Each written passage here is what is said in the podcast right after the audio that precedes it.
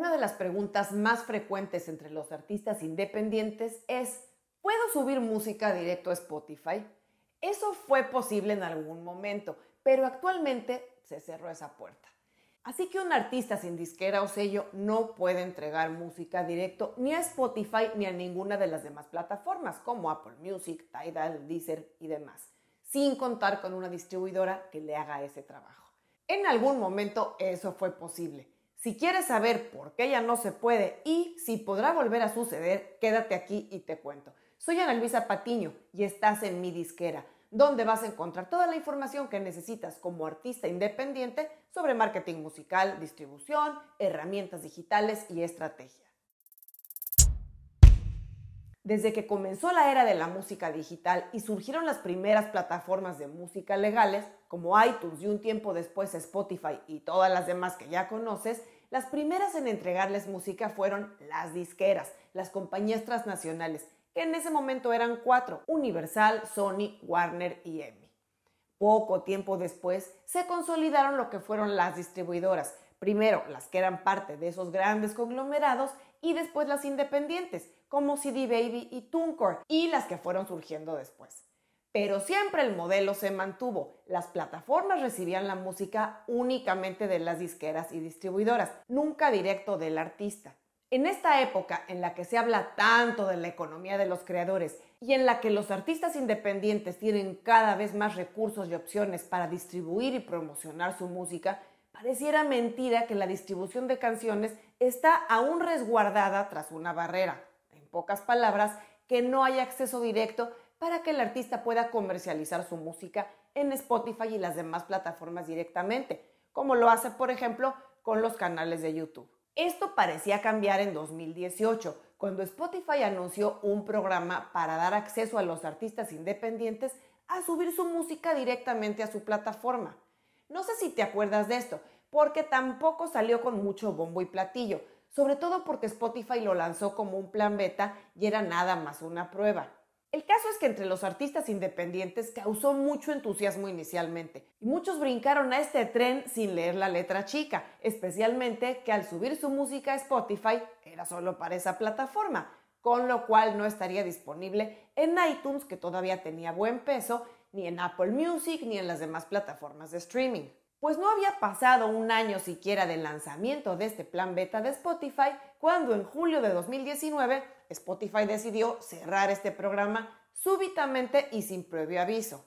En un comunicado muy breve en el blog de Spotify for Artists, notificaron de este cierre sin dar mucha explicación, limitándose a informar a los artistas que habían participado que se les haría una transición a otros socios de distribución para que no sufrieran bajas en la música que ya habían subido.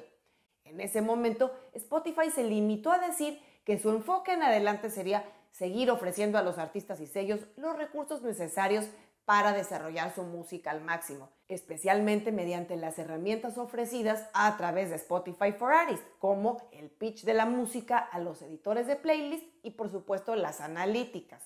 Leyendo esto entre líneas, podemos deducir fácilmente que Spotify mató ese proyecto de distribución directa simplemente porque no era negocio si te pones a pensar, ofrecer un buen servicio de distribución implica tener una plataforma y sistemas de primera.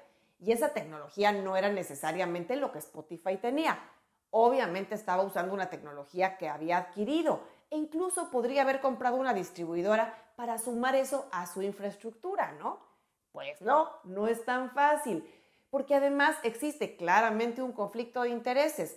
Si tú ofreces a los artistas subir música directamente a tu plataforma y no cubres todos los servicios de música de la competencia, pues aunque seas el más importante, estarías dando un servicio incompleto, un servicio que dejaría de ser atractivo para gran cantidad de artistas. Así es que Spotify pensó, zapatero a tus zapatos, y cerró la cortina. Este caso de Spotify te va a ser más fácil de entender por qué actualmente seguimos sin poder entregar música directamente a las plataformas.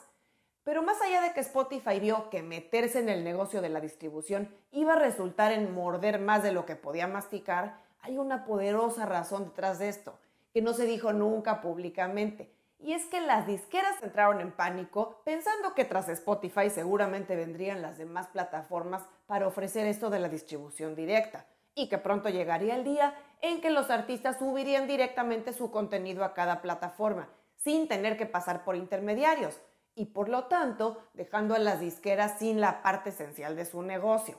Y bueno, está claro que no les preocupaban los artistas pequeños, pero imagínate que artistas del tamaño de Drake, de Ed Sheeran, de Harry Styles o de Bad Bunny decidieran terminar sus contratos con sus disqueras o sellos y al día siguiente subir su música directo a las plataformas?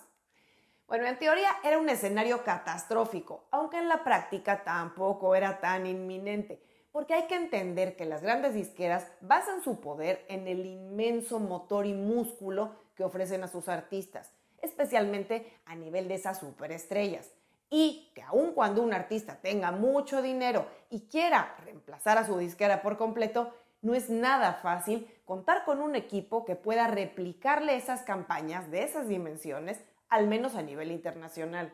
Digamos que tendrían que poner una empresa enorme para organizar todo esto. Así es que aunque no se ve como un peligro inminente para las disqueras que las grandes superestrellas quieran prescindir de ellos, sí es una realidad que cada vez más artistas van por la independencia, aunque esta independencia no ha sido 100% completa porque aún existen los intermediarios entre los artistas y las plataformas de música. Por eso, hoy por hoy, si quieres entregar tu música a Spotify y a las demás plataformas y servicios de música, la única forma de hacerlo es a través de una distribuidora. La buena noticia es que hay muchas opciones. Hay compañías, planes y servicios a la medida de todos los artistas, desde los que están recién empezando y lanzando su primera canción, hasta los que ya tienen un catálogo grande y una buena base de fans. Si quieres saber más sobre las distribuidoras más importantes y que ofrecen una plataforma en español, aquí te los dejo.